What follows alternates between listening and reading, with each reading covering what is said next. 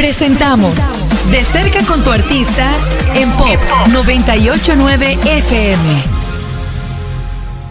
Hola, ¿qué tal amigos de Pop 989? Tengo el honor y el placer de verdad de entrevistar a uno de los grandes que eh, ustedes van a decir, hey, sí, se está volviendo tendencia y se ha hecho pero exageradamente viral en toda Latinoamérica. Y estamos hablando con Tiago. Bienvenido a los micrófonos de Pop. ¿Qué tal? Gracias, papá. Muchas gracias, gracias por la invitación. Bien, muy bien. Acá por Puerto Rico, acabo de llegar ayer a la noche. Nada, una locura, estoy viviendo un sueño. sí, por ahí te veíamos también, eh, que viste por los premios Juventud y todo eso. Eh, de verdad que, que la estás pegando, la estás reventando súper, súper, súper bien y nos encanta acá en El Salvador. Estamos, eh, de verdad, un privilegio para nosotros tener artistas tallas como, como tú que la estás haciendo muy bien. Cuéntanos un poquito de Tiago, de dónde sale esta inspiración de repente dedicarse a la música, por qué dijo, ah, bueno, me voy a dedicar a esto porque esto me gusta, desde cuándo empezó esa coquita. De muy chiquito, hermano, o sea, de muy chiquito que me gustaba la música y, me gustaba cantarle a mi familia, yo me vestía de Daddy Yankee, le cantaba las canciones a mi familia. Con 6, 7 años, mis cumpleaños eran temática de Daddy Yankee. Y nada, ya me gustaba agarrar el micrófono y cantarle a mi familia de muy chiquito. Eh, pero, ¿Improvisabas ahí un par de canciones? No, no, no, eh, me las aprendía de memoria la de Daddy Yankee y me las cantaba, se las cantaba a mi, familia. Sí, sí, súper fanático de Daddy. Em, y por eso después empecé a rapear. Em, y a lo, hace hará tres años más o menos que empecé a tomarme la música más en serio y, a descargarme en base a la música. Y literalmente hace un año fue como, la, por así decirlo, la explosión de mi carrera. Hace un año. Estás trabajando en una, este, un disco, ya hacer un compilado, ya musical, un disco, ya sacarlo, eh, formar a lo grande. Eh, cuéntanos un poquito de cómo has venido trabajando esto del disco, eh, para, conocer un poco más. Bueno, eh, ya sacamos tres adelantos. Salió Házmelo, salió Flow de Barrio y entre nosotros son los tres adelantos del, disco. Em, lo vengo trabajando hace bastante, bastante tiempo. Eh, no sé, igual no tanto. Hace seis, siete meses más o menos. Yo digo bastante tiempo, para, para mí es un montón. pero hace seis, siete meses más o menos lo venimos trabajando y ya casi lo estamos terminando. Eh, un disco de arriba de 14 temas, tiene colaboraciones increíbles y, bueno, la gente ya escuchó los cortes del disco que, bueno, este último entre nosotros fue el que más gustó se ve y la gente lo está escuchando a full, así que estoy muy contento con que, con que reciban un adelanto del disco de esta manera. ¿Te imaginabas, eh, Tiago, que ibas a tener un impacto tan grande, digamos, como esta canción entre nosotros que le hiciste con eh, Lil Killan? Eh, no sé, sentías que venía y dijiste, esta es la que pega. No, te juro que no. Te juro que no. O sea, a mí, de hecho la canción no me gustaba tanto. O sea, me gustaba, pero para mí no era una super canción. Y eh, para Litkila lo contrario. Él decía, no, amigo, esta canción está increíble, es tu mejor tema, gracias por sumarme, bla, bla, bla. Siempre súper, súper arriba y todos los chicos también. Eh, les re gustaba la canción, entonces, bueno, decidí meterla a mi disco, pero en un momento yo había considerado no, sacarla por mi canal, sino por el canal de Elite, porque no, sabía si la metía al disco, ¿viste? Era como, yo estaba súper, súper negado, ¿viste? A la canción, me gustaba, pero no me parecía una locura, y de repente fue la que más la explotó, o sea, es la prueba viviente de que nadie sabe la fórmula del éxito, hermano. Sí, de, hecho la, estrenaste el 8 de julio en, tu canal de YouTube. Y, o sea, tienes más de 30 millones de reproducciones. O sea, ¿Qué es esto, eh? O sea, veo también en los comentarios que, que, que, el mismo Lid te, te, escribe y te dice, te admiro mucho, amigo, gracias por hacerme parte de este, de este temón. O sea, de verdad que está muy buena la canción. El video es espectacular, me, me gustó muchísimo. Eh, así un poco eh, a un estilo la parte, un poco más la parte de los lentes eso fue. Otra vez, yo dije, ¡ey, qué pasó! los, ojos todos negros. ¿De quién fue la idea? Eh, en realidad yo, trabajo mucho en, cuanto a los videos, los pienso mucho y, me involucro demasiado en la idea.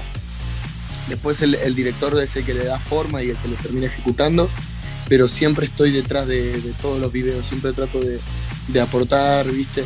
Y justamente este, esta idea me surgió a mí y se la presenté al director, Agus Portela, que es un director que viene en auge ahora. Y él había hecho el video de además de mi remix, hizo el de Bailando Te Conocí de Duki y Rusher. Entonces está, bastante picado Agus y, lo agarré y le dije, che, mirá, tengo esta idea, este tema, bla, bla, bla. Y lo ejecutó muy bien, la verdad. O sea, se siente, se entiende bastante la idea del cielo, del infierno, lo oscuro, lo, lindo. Y creo que, que, que nada, está buena esa parte, esa es mi parte favorita, cuando me saco los lentes y se ponen los ojos negros, esa parte está bonita. no, eh, y, todo el video fue una sola toma o no? Claro, era one shot em, de, los dos lados, o sea, Killa hizo una sola toma, yo hice una sola toma, después obviamente a lo último se van echando con cositas, viste, detalles de otras tomas que hicimos, pero las tomas principales sí son, son una sola toma. Sí, creo que es una de las partes eh, la de los lentes, o sea, lo van a ver ya a todos los clientes de, pop, y ya cuando busquen ya el video en, en, YouTube está buenísimo porque cabal, o sea, es una sola toma, dejando un lente estirado, si te vas a otra, a otra toma, sí, pero súper bueno. Eh, en la música, ya metiéndonos de lleno a, a, tu, a tu música, ¿Cómo haces para de repente escribir una canción o, decir, hey, me gustan estos sonidos para esta, para esta música? ¿Cómo has hecho para encontrar como tu sonido de, lo que identifica a Tiago? Yo creo que, eso se va encontrando con el tiempo, con los tropezones, con, con, entenderte a vos, encontrarte musicalmente. O sea, todos estamos en una búsqueda constante, los artistas están en una búsqueda constante, cada vez va cambiando, va evolucionando. Y mm, creo que esto nace a, base de una inseguridad de decir, ok, yo vengo sacando temas que son todos tristes y, de repente saco un reggaetón y la gente lo, recibe bien. Entonces es como, ahí empecé a entender qué es lo que yo quería hacer y es que yo no quiero limitarme en ningún, en ningún tipo de género, no quiero encasillarme.